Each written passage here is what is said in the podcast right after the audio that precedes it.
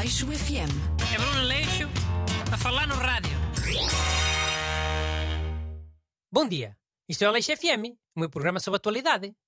Esta semana tem cá o ajudante Busto. Olá, bom dia a todos.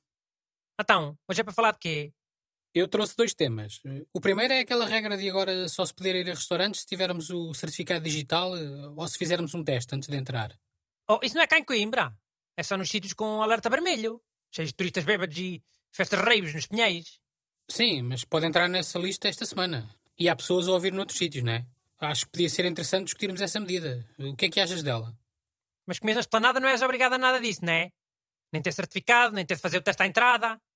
Sim, é uma regra para quem quiser comer dentro do restaurante. Na esplanada não é preciso. Então parece mais uma medida para favorecer as esplanadas. Para os restaurantes começarem a fazer esplanadas em qualquer lado. Com isto do Covid, até transformaram lugares de estacionamento em esplanadas, não é? Mas que agradável. Almoçar com o carro a estacionar atrás da nossa cadeira. Hum, Pois, eh, muitos sítios investiram em, em novos espaços para esplanadas. Em Lisboa também não faz muita diferença, vá. As esplanadas já são quase todas à beira da estrada. Os carros a passar a, a, a 30 centímetros do, do comer das pessoas, tudo, tudo cheio de fumo, os condutores parados no trânsito a olhar para a comida das pessoas. Então és contra esta medida? Pá, o meu medo é que isto agora passe a ser o novo normal para as planadas. Poder passar a ser em, em lugares de estacionamento quase na estrada. Em Lisboa pode ser, tudo bem. Já é assim e é. Mas no resto do país tenham juízo, ah? E esteja atento. Esplanada é suposto ser um sítio agradável. Não é suposto parecer que estamos a almoçar na borda de uma autostrada. Ok, eh, o outro tema que trouxe para falarmos é os Jogos Olímpicos de Tóquio. Eh, começam para a semana e há dias foi confirmado que não vão ter público nas bancadas. Oh, deixa lá. Os Jogos Olímpicos ao vivo também é uma confusão de caraças para o espectador. Estão muitas coisas a acontecer ao mesmo tempo. É, é um gajo a tirar aquela marreta para longe, uma gaja a saltar em altura, uns gajos a correr 5 mil metros, outro gajo a saltar em comprimento. Está bem, mas é sempre mais interessante com o público. Também para os atletas e para quem vê pela televisão. Olha, então sabes o que é que eu queria que os Jogos Olímpicos tivessem? Para compensar isso de não ter público? O quê? Aqui há uns tempos não sei quem disse que os Jogos Olímpicos deviam ter uma pessoa normal, um, um civil, a fazer também as provas. Para a gente em casa perceber se é assim tão difícil fazer aquilo que os atletas fazem, não é? Sim, eu lembro-me de falarem nisso. Mas era a brincar, claro. Pois se era a brincar não devia ser. Porque é uma excelente ideia. E além de um civil, devia haver mais pessoas a fazer essas provas, para além dos atletas. Quais pessoas? Eu gostava de ver um atleta drogado com o doping, por exemplo.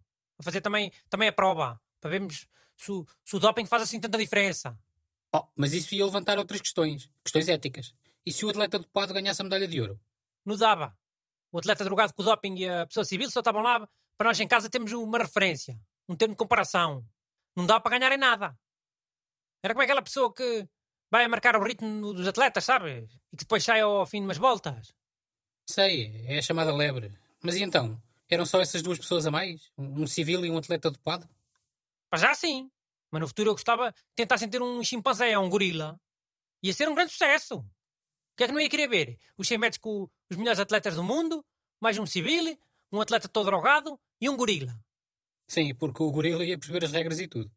Por isso é que todo há tempo para ensinarem os gorilas e os chimpanzés ao burro.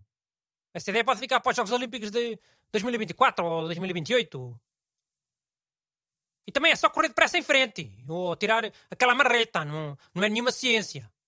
Se até já ensinam linguagem gestual a, a, a chimpanzés e gorilas, deve dar para ensinar a, a regras de algumas provas dos Jogos Olímpicos. Pronto, então ficamos por aqui. Não trouxe mais temas. Calma. Ainda quer falar de terem prendido o presidente do Benfica, o Luís Vieira. Porque eu tive uma ideia por causa desse tema. E agora quer dizer na rádio, para a ideia ficar minha. Isto conta como prova de eu ter sido o primeiro a ter a ideia, hein?